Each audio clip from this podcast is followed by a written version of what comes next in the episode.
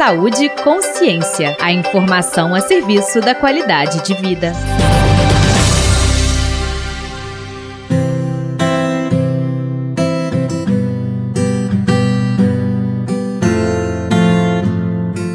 Olá!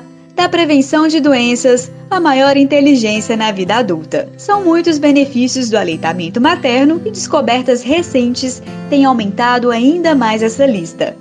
Mas por diferentes motivos, algumas mulheres não conseguem amamentar seus filhos e precisam recorrer aos bancos de leite. Por isso, na reportagem de hoje, você vai conhecer mais sobre os bancos de doação de leite humano e os benefícios desse alimento para os pequenos. Confira agora com Maria Dulce Miranda. Reportagem especial.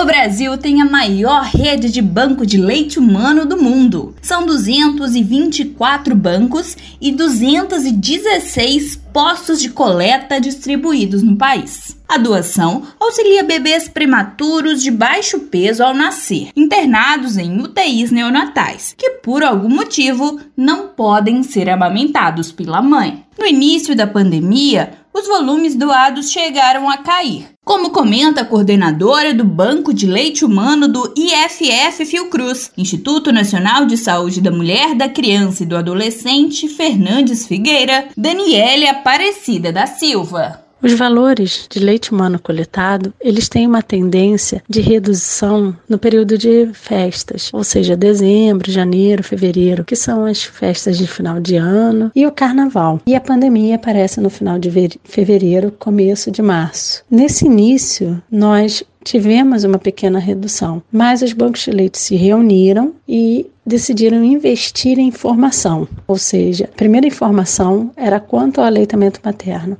Evidências científicas comprovam que até o momento o vírus não passa pelo leite humano. Além de não existir evidência científica, faz parte do protocolo dos bancos de doação a análise, pasteurização e submissão do leite doado a um rigoroso controle de qualidade. Daniela enfatiza a segurança da coleta do leite durante a pandemia. Muitos bancos de leite realizam a visita domiciliar, né, a coleta domiciliar das doações. Então, a gente passou a informar essas mulheres quanto à segurança dos processos realizados de ir à casa da mulher paramentada utilizando EPIs, utilizando luva, trocando esse EPIs a cada visita. Qualquer mulher que amamenta é uma possível doadora, desde que esteja saudável e não tome nenhum medicamento que interfira na amamentação. Em 2019, a rede de banco de leite coletou cerca de 200 mil litros de leite. Esse alimento chegou a 184 mil bebês. A coordenadora do Banco de Leite Humano da IFF Fiocruz,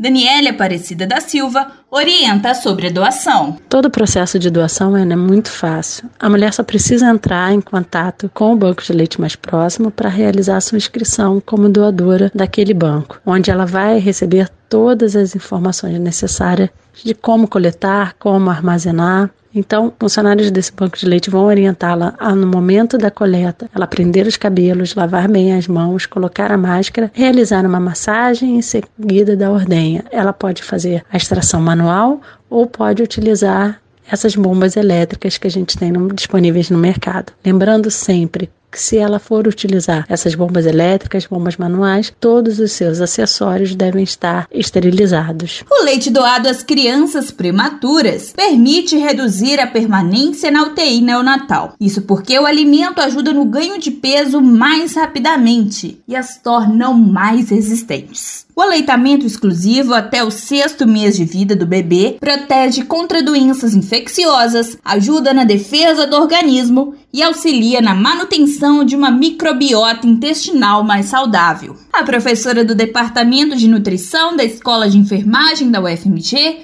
Luana Caroline dos Santos, também explica que ele até auxilia a deixar a criança mais ativa ou mais sonolenta. Tudo na hora certa. A composição do leite humano é das primeiras mamadas do dia e verificaram, por exemplo, que esse leite é, do amanhecer ele tem uma quantidade maior de cortisol. Então, porque a criança vai ficar mais ativa. Aquele leite lá do final do dia, as das mamadas noturnas, ele tem uma quantidade maior de melatonina, que é um hormônio que nos ajuda a dormir. Para mais informações sobre como doar leite materno, acesse www.redeblh.fiocruz.br. Maria Dulce Miranda para o Saúde e Consciência. O Saúde e Consciência também está no WhatsApp. Para acompanhar a programação, envie uma mensagem para o número 031 98576 0326. No próximo programa da série, vamos falar sobre a amamentação na pandemia. Esta edição foi produzida por Maria Dulce Miranda, com trabalhos técnicos de Tiago França, da Rádio FMG Educativa. Eu sou Carlos Carbiliati, informação é saúde e até a próxima. Você ouviu Saúde e Consciência. Uma produção do Centro de Comunicação Social da Faculdade de Medicina da UFMG.